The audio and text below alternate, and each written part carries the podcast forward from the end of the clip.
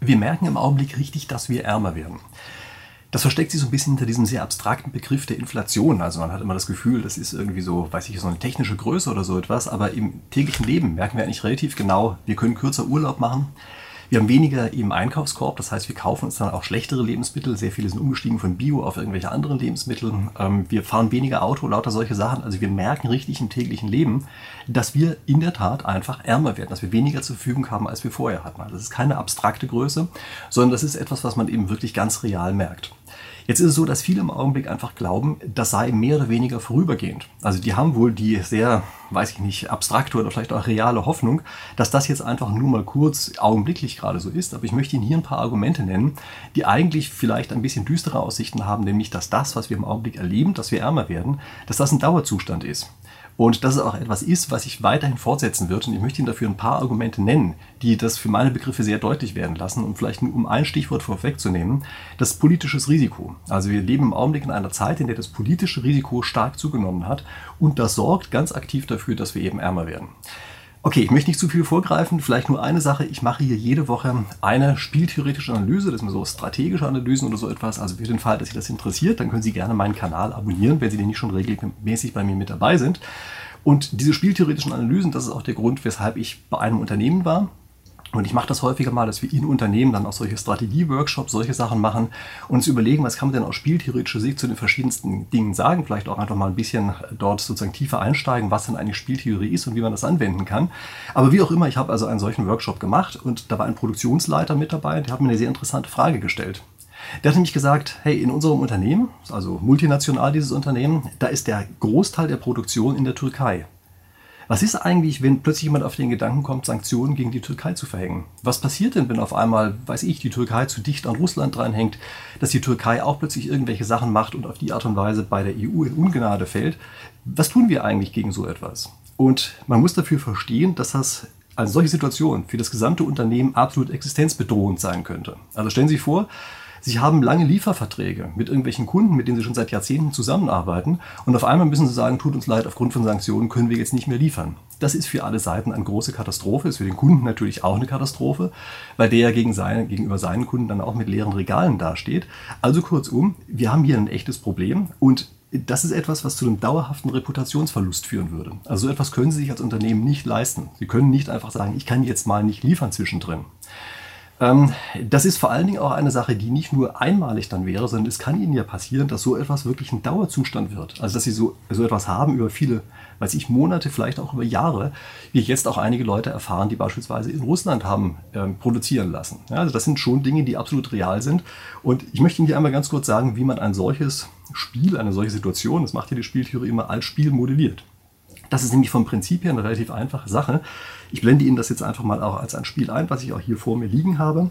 Und zwar, äh, Sie müssen sich vorstellen, Sie haben jetzt als Firma im Grunde genommen eigentlich zwei grundsätzliche Möglichkeiten, was Sie tun können. Nämlich, Sie können einfach sagen, wir sitzen das einfach aus. Wir machen so, als gäbe es dieses Problem überhaupt gar nicht. Also wir machen einfach gar nichts. Und Sie können vorsorgen. Das sind die beiden Sachen, die Sie als Möglichkeiten erstmal haben. Und dann kann Ihnen passieren, dass eben einer von zwei Umweltzuständen, wie wir das häufiger nennen, eintreten. Nämlich, es kann sein, dass es einfach so weitergeht wie bisher. Also es gibt keine äh, Sanktionen, in dem Fall gegen die Türkei. Oder aber es taucht eben plötzlich so etwas auf wie Sanktionen. Betrachten Sie es ruhig ein bisschen abstrakter. Ja? Also hier steht jetzt immer Sanktionen.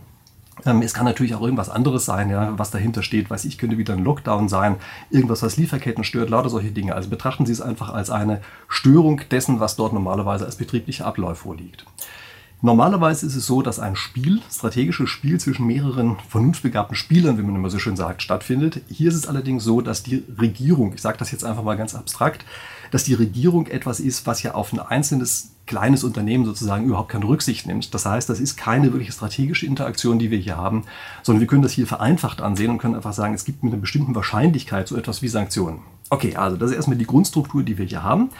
Jetzt stehen da bestimmte Zahlen drin und das sind jeweils die Auszahlungen, die wir bekommen. Also abstrakter gesagt, das sind Nutzenwerte, also wie gut wir die einzelnen Fälle finden.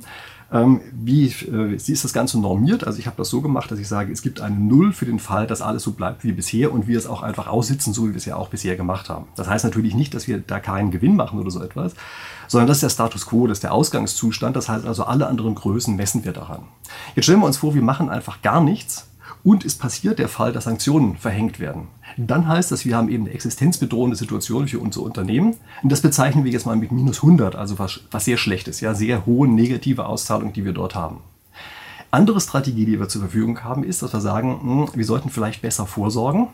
Und bei dem Vorsorgen ist es so, dass wir irgendwelche Maßnahmen ergreifen, die natürlich teuer sind, diese Maßnahmen aber so geartet sind, dass sie uns schützen gegenüber den Sanktionen, die auftreten könnten. Ja, das heißt also, wir können uns sozusagen freikaufen von dem Risiko, was wir oben haben und können jetzt ganz einfach sagen, wir zahlen, also jetzt hier in meinem äh, Zahlenbeispiel, zahlen äh, einfach 10 dafür, dass wir sozusagen versichert sind, ja, dass uns hier nichts entsprechendes passieren kann. Und Sie merken auch sofort, was das ist von der Struktur her. Das ist genau die gleiche Struktur, die Sie haben wie beispielsweise bei einer Feuerversicherung. Ja, das kann Ihnen passieren, dass Ihr Haus abbrennt. Ähm, dann ist äh, natürlich eine ganz schlechte Situation, ja, verlieren Sie sehr viel. Sie können sich aber dagegen absichern in dem Augenblick, wo Sie eine Versicherungsprämie dauerhaft zahlen. Aber diese Versicherungsprämie kostet natürlich etwas. Ja. Das ist also eine ganz klare, ähm, eine ganz klassische Versicherungssituation, die wir hier haben. Gucken Sie sich mal an, wie die Welt früher ausgesehen hat. Früher hat die Welt so ausgesehen, dass wir gesagt haben, wir sind fast sicher in der linken Spalte. Ja, also die Regierung wird fast sicher keine Maßnahmen dieser Art ergreifen, von denen, die wir jetzt einfach mal so im Kopf haben. Ähm, heutzutage ist es auf einmal so, wir landen mit größerer Wahrscheinlichkeit dort rechts. Das bedeutet, die Wahrscheinlichkeit, dass sozusagen unser Haus abbrennt, um mal dieser Metapher drin zu bleiben, ist plötzlich angestiegen und damit steigt auch die Versicherungsprämie. Ja, also so kann man sich das vorstellen. Und Wodurch kommt eigentlich dieses Rücken nach rechts? Also wie kommt es, dass wir mit größerer Wahrscheinlichkeit in der rechten Spalte landen, in der eben irgendwelche komischen politischen Entscheidungen getroffen werden, die sehr teuer sind für uns? Nun, das liegt daran, dass wir hier ein politisches Risiko haben. Also, was ist ein politisches Risiko? Das ist eine bestimmte Form von Risiko. Es gibt ganz verschiedene Arten von Risiko.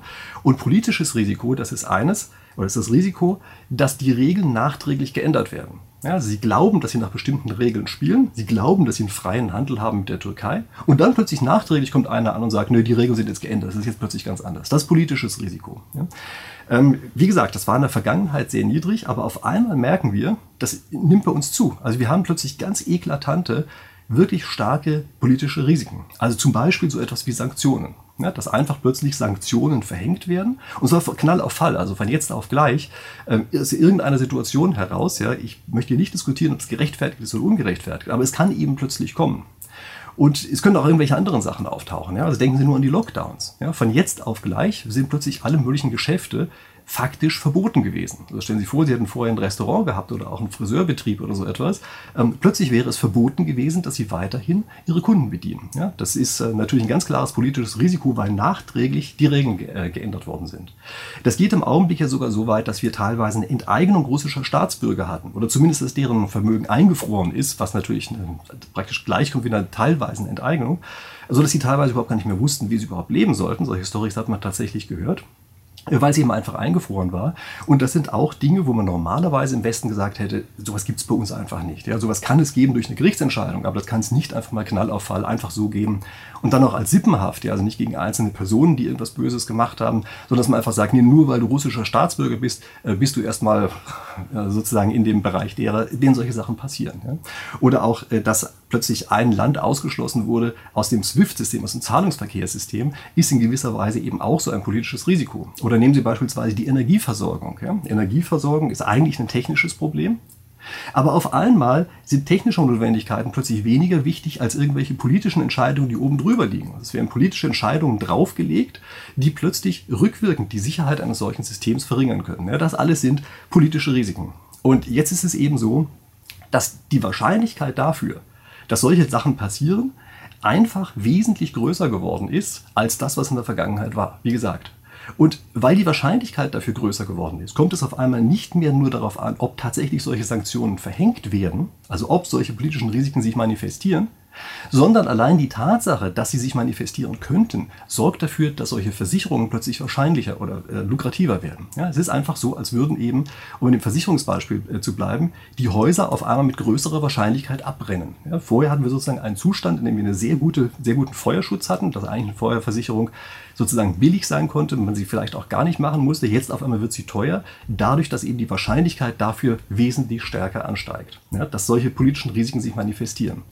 Wie sieht eigentlich diese Feuerversicherung aus? Also wir müssen uns ja jetzt natürlich fragen, ja, was ist denn das in unserem Beispiel? Was macht man denn, um sich dagegen abzusehen, gegen solche ähm, politischen Risiken, wie zum Beispiel eben, äh, dass man in einem Land nicht mehr produzieren darf oder wenn man dort produziert, dass man es dann nicht mehr einführen kann?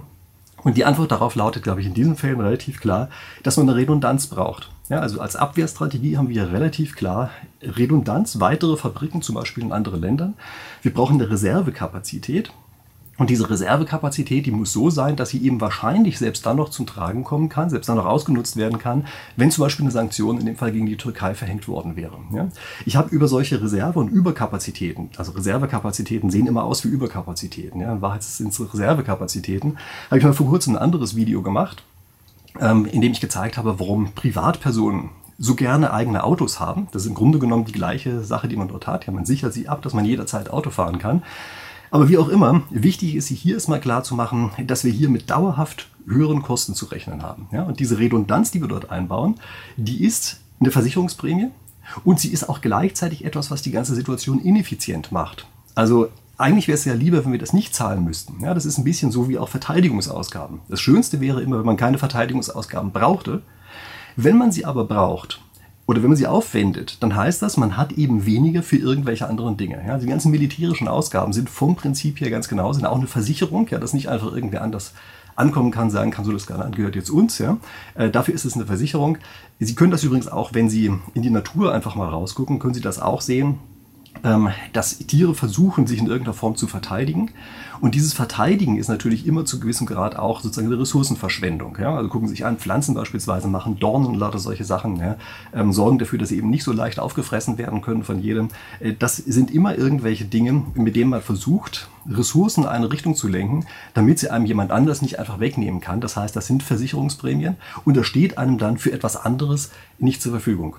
Wir waren jetzt, wie gesagt, in einer Zeit, in der sehr lange sehr stabile Rahmenbedingungen geherrscht haben, in denen solche Dinge praktisch überhaupt nicht zum Tragen gekommen sind. Und das hat dazu geführt, dass wir sozusagen Effizienz, wie wir das immer genannt haben, haben steigern können. Ja, also ich möchte jetzt gar nicht zu sehr auf diesen Effizienzbegriff eingehen, aber wir haben optimiert für zuverlässige Zeiten. Also solche Dinge wie Just-in-Time-Production dass praktisch kein Lager mehr besteht. Das geht ja davon aus, dass wir ganz stabile Lieferketten haben, ganz stabile Produktionsprozesse über die Welt hinweg verteilt, sodass wir direkt immer in dem Augenblick, wo wir es brauchen, auch die Sachen kriegen. Es gab in den 80er Jahren beispielsweise eine lange Diskussion, dass deutsche Unternehmen noch relativ viele kleine Lager überall hatten und die Japaner haben damit bereits aufgehört gehabt und haben sich lustig gemacht über die Deutschen, haben gesagt, ja, was machen die mit den kleinen Lagern und sowas? Ja, das ist ja völlig ineffizient, damit haben die viel zu hohe Kosten. Und das stimmt, die Deutschen hatten damit natürlich auch zu hohe Kosten, aber das liegt daran, dass wir sozusagen diese Redundanz, die wir vom Krieg her gewohnt haben, noch länger in den Knochen hatten als Japan. Ich weiß nicht genau, warum das so war, aber jedenfalls die damalige Managergeneration, die hat ganz klar absichtlich mit Redundanzen gearbeitet, die hat immer so gearbeitet, als könnte eben von jedem, äh, von einem Moment zum anderen doch wieder eine kleine Störung auftreten und infolgedessen haben die eben dauerhaft diese Kosten in Kauf genommen. Das war damals eine Strategie, die dann als viel zu teuer gewirkt hat. Ja, man hatte auf einmal den Eindruck, die Deutschen machen das ja alles vollkommen falsch, haben sie dann auch entsprechend geändert. Aber es ist ähm, diese Strategie der Effizienz sozusagen, Just in Time und so etwas, die lebt eben davon, dass man ganz stabile Rahmenbedingungen hat und sich eben wirklich darauf verlassen kann, dass sich da nichts ändert. In dem Augenblick, wo solche Änderungen auftreten, muss man auf einmal mit anderen Möglichkeiten arbeiten. Zum Beispiel eben, dass man zusätzliche Redundanzen aufbaut. Ja? Also kleine Lager, äh, zusätzliche Produktionsstätten in anderen Ländern und so weiter. Übrigens hier eine kleine Randbemerkung dazu diese Abwehrstrategie zusätzliche Redundanzen, zusätzliche Kapazität, die ist für ein einzelnes Unternehmen nicht ganz so einfach. Also sind versteckte Kosten mit drin und das hat Auswirkungen auf andere Größen. Also es hat zum Beispiel die Auswirkung auf die Preissetzung, auf die Preisverhandlungen, die die mit ihren entsprechenden Abnehmern äh, führen können. Das ist ganz wichtig, dass man sich das klar macht. Und es kann unter bestimmten Umständen auch dazu führen, dass so eine Neidreaktion plötzlich auftaucht. Wir hatten ja an anderen Stellen bereits die Diskussion über eine Übergewinnsteuer zum Beispiel. Das ist genau so eine Situation, wo eigentlich sozusagen jemand richtig gearbeitet hat in der Vergangenheit, dann aber eben plötzlich sozusagen als der große Kriegs- oder Krisengewinner oder so etwas dasteht und von daher Seite dann plötzlich eben schon wieder schlechter behandelt wird oder so etwas. Also kurzum, man muss sich hier klar machen, das ist schon eine Sache, da muss man länger drüber nachdenken. Ja, das, ich habe Ihnen ja gesagt, ich mache solche Spieltheorie-Seminare, das sind dann schon solche Dinge, wo man eben versucht, über solche Szenarien deutlicher nachzudenken, dass man dort auch einfach sich Gedanken dazu macht, welche anderen strategischen Auswirkungen hat denn es eigentlich, wenn wir jetzt zum Beispiel einfach Redundanzen aufbauen. Okay, Klammer zu, das nur am Rande gesagt. Wir hatten bisher eigentlich nur die Kosten behandelt, die auf einzelne Unternehmen zukommen. Ich möchte hier noch einmal kurz darauf hinweisen, dass auch auf gesamtwirtschaftlicher Ebene diese Art von politischen Risiken äh, ebenfalls zusätzlichen Kosten führt. Also die Globalisierung, die in der Vergangenheit teilweise einen schlechten Ruf hatte, hat trotzdem dazu geführt, dass wir ziemlich gut davon gelebt haben insgesamt. Und zwar weltweit, weil jeder sich einfach auf das konzentriert hat, was er besonders gut kann. Und wenn das jeder macht, dann wird es plötzlich für jeden Einzelnen billiger. Also zum Beispiel, dass die Inflation so lange verschwunden war. Das haben wir viele gar nicht verstanden. Ich habe mich auch immer wieder darüber gewundert, woran das lag. Aber ein großer Teil der Erklärung ist, dass wir eben durch diese internationale Arbeitsteilung, die wir haben, extrem billig produzieren konnten und das eben dazu geführt hat, dass praktisch keine Preissteigerungen aufgetaucht sind. Und was passiert jetzt? Jetzt auf einmal haben wir Unsicherheiten. Ja, diese politischen Risiken, von denen ich eben gesprochen habe, kommen jetzt auf einmal dazu. Das verringert die Möglichkeiten dieser globalen Zusammenarbeit und das führt eben dazu, dass wir insgesamt deutlich weniger haben als vorher. Ja, das ist ja genau das, was mein Eingangsstatement war. Wir werden ärmer und wir werden zum Beispiel auch deshalb ärmer, weil eben diese internationale Zusammenarbeit ebenfalls latent gestört ist. Also selbst dann, wenn sie noch nicht äh, gestört wurde, aktiv, ist die Gefahr dafür, dass es passiert, eben größer geworden. Und das bereits sorgt schon dafür, dass diese internationale Arbeitsteilung zurückgeht und wir dann eben, naja, zum Beispiel eben Inflationsschübe haben, also mit anderen Worten uns weniger kaufen können. Ich sollte an der Stelle noch ein paar weitere Politikfehler zu sprechen kommen. Eigentlich ist es so, dass in der Phase, in der man, in der ganz stabile Rahmenbedingungen sind, man dafür sorgen sollte, sich einen, einen, Puffer aufzubauen. Sie kennen das ja, das sind sozusagen diese sieben fetten Jahre. Das müssen natürlich nicht unbedingt sieben sein. Bei uns waren es mehrere Jahrzehnte, die fette Jahrzehnte waren.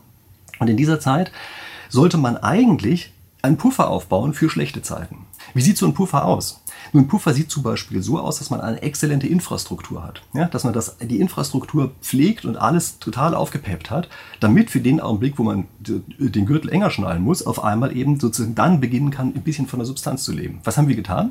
Wir haben diese sieben, also deutlich mehr als sieben fetten Jahre nicht dazu genutzt, sondern im Gegenteil, wir haben in der Zeit unsere Brücken zerbröseln lassen, unsere Straßen zerbröseln lassen, haben dafür gesorgt, dass die Bahnen so, so ungenau fahren, dass man die eigentlich gar nicht mehr benutzen kann und so weiter. Ich weiß nicht, wie es Ihnen geht, aber praktisch jeder, den ich kenne, der kennt auch irgendeine Brücke, die gerade gesperrt ist, so dass entweder die Bahn oder die Autos nicht drüber fahren können, man riesige Umwege fahren muss. Das ist ja kein Zufall, dass das alles jetzt gerade auf einmal passiert. Ja, oder gucken Sie sich die Pünktlichkeitsquote der Bahn an, ja, die mit Ach und Krach 50 Prozent schafft, aber nur dann, wenn man die ausgefallenen Züge weglässt, was ja ein Witz ist. Ja. Also wenn Sie die ausgefallenen Züge mit einbeziehen, dann merken Sie natürlich, dass Sie die Bahn im Augenblick faktisch nicht benutzen können, weil sie mit viel zu geringer Wahrscheinlichkeit ankommen, weil Sie müssen einen Tag vorher fahren. Ja. Also das sind alles Dinge, die man eigentlich hätte richtig machen müssen. Also, dass die Infrastruktur aufbauen. Aber nein, wir haben von der Substanz gelebt, wir haben das rausgeholt. Gucken Sie sich auch an, äh, was wichtig wäre, wäre in die Jugend zu investieren. Also zum Beispiel in Bildung oder dafür zu sorgen, dass es attraktiv ist, Kinder zu bekommen, damit zum Beispiel eben bei unserem jetzigen Rentensystem äh, das funktionieren kann. Aber nein, was haben wir getan? Wir haben das Gegenteil getan. Wir hatten eine Anreizstruktur, dass diejenigen, die Kinder bekommen haben, eigentlich eher eine, eine, negative Auszahlung bekommen haben und die anderen, die keine Kinder hatten, dass die genau die gleichen Rentenhöhen bekommen wie die anderen auch, aber nicht die Kosten dafür hatten. Ja?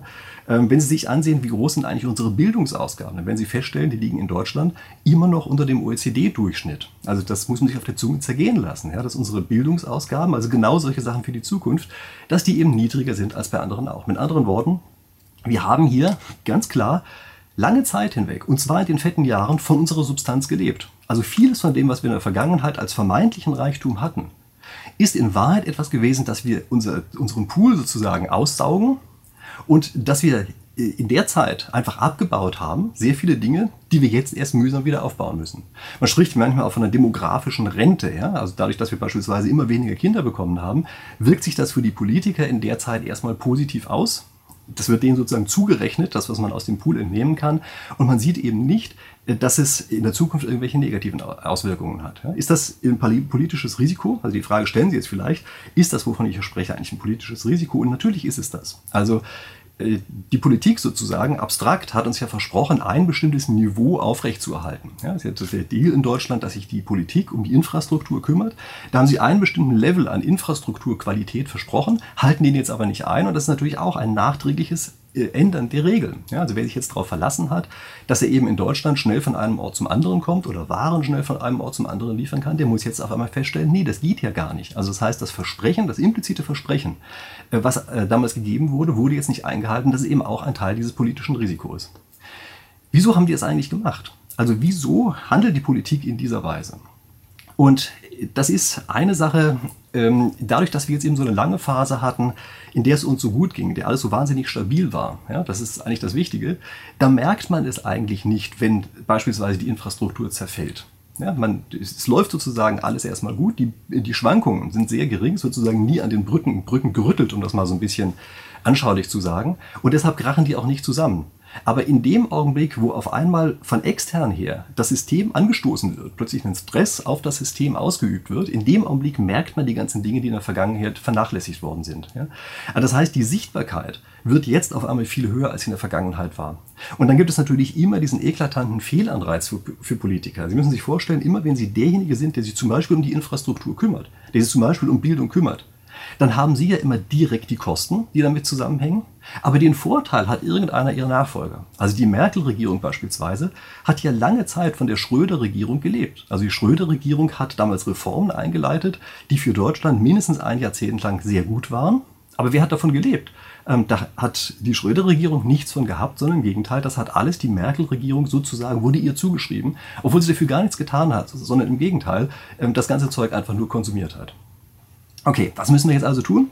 Also wenn man denn sowas schon weiß, also wir müssen, glaube ich, als erstes für uns selber mal die Illusion aufgeben, dass wir so fürchterlich reich sind. Es tut mir leid, das zu sagen, aber das müssen wir aufgeben. Ähm, es stimmt einfach nicht, diese Geschichte, dass wir so wahnsinnig reiches Land wären oder so etwas, sondern wir waren Scheinreiche, die dadurch plötzlich reich, sich reich gefühlt haben, dass sie von der Substanz gelebt haben. Ja, wir haben die ganze Zeit, haben wir entnommen und haben sozusagen unsere Pools leer, leer gemacht und haben immer das Gefühl gehabt, alles ja super, können wir die ganze Zeit was rausholen. Jetzt ist der Pool eben plötzlich leer. Und was müssen wir jetzt machen? wir müssen die Speicher wieder auffüllen. Also wir haben das ja bei den Gasspeichern gesehen, ja, das ist vielleicht auch eine ganz gute Metapher hierfür. Wir müssen unsere anderen Speicher auch auffüllen. Das heißt, wir müssen jetzt eben dafür sorgen, zum Beispiel, dass die Infrastruktur eben wieder richtig auf Vordermann gebracht wird. Und das ist etwas, was uns jetzt unmittelbar nicht mehr zur Verfügung stehen wird. Also das ist nichts, was irgendwann in die Zukunft verschoben werden kann oder so etwas, sondern die ganzen Brücken, die jetzt saniert werden müssen, die kosten. Und die kosten uns jetzt. Das müssen wir jetzt machen. Das können wir nicht irgendwann verschieben. Und wir müssen weiterhin jetzt zusätzlich durch die zunehmenden politischen Risiken, die ja nicht nur bei uns sind, sondern weltweit sind, müssen wir sowohl individuell als auch gesamtwirtschaftlich ähm, ganz einfach in Redundanzen rein investieren. Ja, also wir müssen aufpassen, dass Redundanzen neu auftauchen. Wir müssen sie schaffen. Das ist genau diese Versicherung, von der ich am Anfang gesprochen habe. Das muss jedes einzelne Unternehmen tun. Also das Unternehmen, von dem ich jetzt gesprochen habe, ja, die müssen eben außerhalb der Türkei, der, Türkei noch weitere Produktionsstätten aufbauen. Und es gilt aber auch gesamtwirtschaftlich. Also auch gesamtwirtschaftlich müssen wir auf einmal mit Redundanzen arbeiten und das kostet. Ja? Und die Folge davon ist eben ganz klar, wir werden einfach ärmer. Aktuell. Und das ist aber die einzige Chance dafür, dass wir in der Zukunft wieder besser dastehen oder zumindest gleich gut dastehen. Also wenn wir das jetzt nicht machen, dann wird dieser Prozess immer weiter beschleunigt und wird immer schlimmer. Und es ist wesentlich einfacher, jetzt einfach noch loszulegen und dafür zu sorgen, okay, ja, wir machen das jetzt, sorgen dafür, äh, dass die ganze, äh, sozusagen der ganze äh, Karren wieder in die Richtung, richtige Richtung fährt, als wenn wir jetzt einfach das weiter ignorieren, die Augen verschließen und am Ende sozusagen unser virtueller Speicher komplett leer gelaufen ist. Und dafür halte ich es auch für ganz wichtig, dass wir ganz einfach Politiker wählen, die uns nicht einfach um das Blau vom Himmel herunter versprechen, ja, die sagen, ah, hier können wir was abfedern und dort können wir euch noch ein bisschen helfen, was sie nicht können. Ja, das ist einfach vollkommener Blödsinn, sondern das Einzige, was sie machen können, ist, die notwendigen Investitionen zu tätigen, zu erklären, warum die jetzt getätigt werden müssen. Und das bitte schön ideologiefrei. Also es hilft uns überhaupt nichts, dass irgendwelche Politiker wüsten ideologischen Wunschträumen hinterherlaufen, aber dummerweise auf der rein praktischen Ebene äh, nicht zu den Dingen kommen, die wir wirklich brauchen, um wieder unsere, naja, virtuellen Speicher zu füllen. Ja? Äh, wobei es dann eben wirklich nicht nur um Gas geht, sondern eben um viele andere Bereiche, für den ich ja hier die ganze Zeit gesprochen habe. Ja? Unter anderem eben auch um Redundanzen und Sie wissen es auch bei Verteidigung, auf einmal ist es plötzlich wieder ein Thema geworden. Ja, genau, auch das kommt mit rein. Und natürlich, wenn wir in Verteidigung investieren, das ist das, was wir nicht konsumieren können. Ja? Also es sind aber alles solche Dinge, die im Augenblick ganz einfach offen diskutiert und ausgesprochen werden müssen. Und wir müssen einfach auch bereit sein, Politiker zu wählen, die das eben jetzt, die die negativen Konsequenzen jetzt in Kauf nehmen, dafür, dass wir in der Zukunft besser dastehen. Okay, also, das waren meine vielleicht nicht ganz so idealen oder nicht ganz so tollen, rosigen Aussichten für die Zukunft.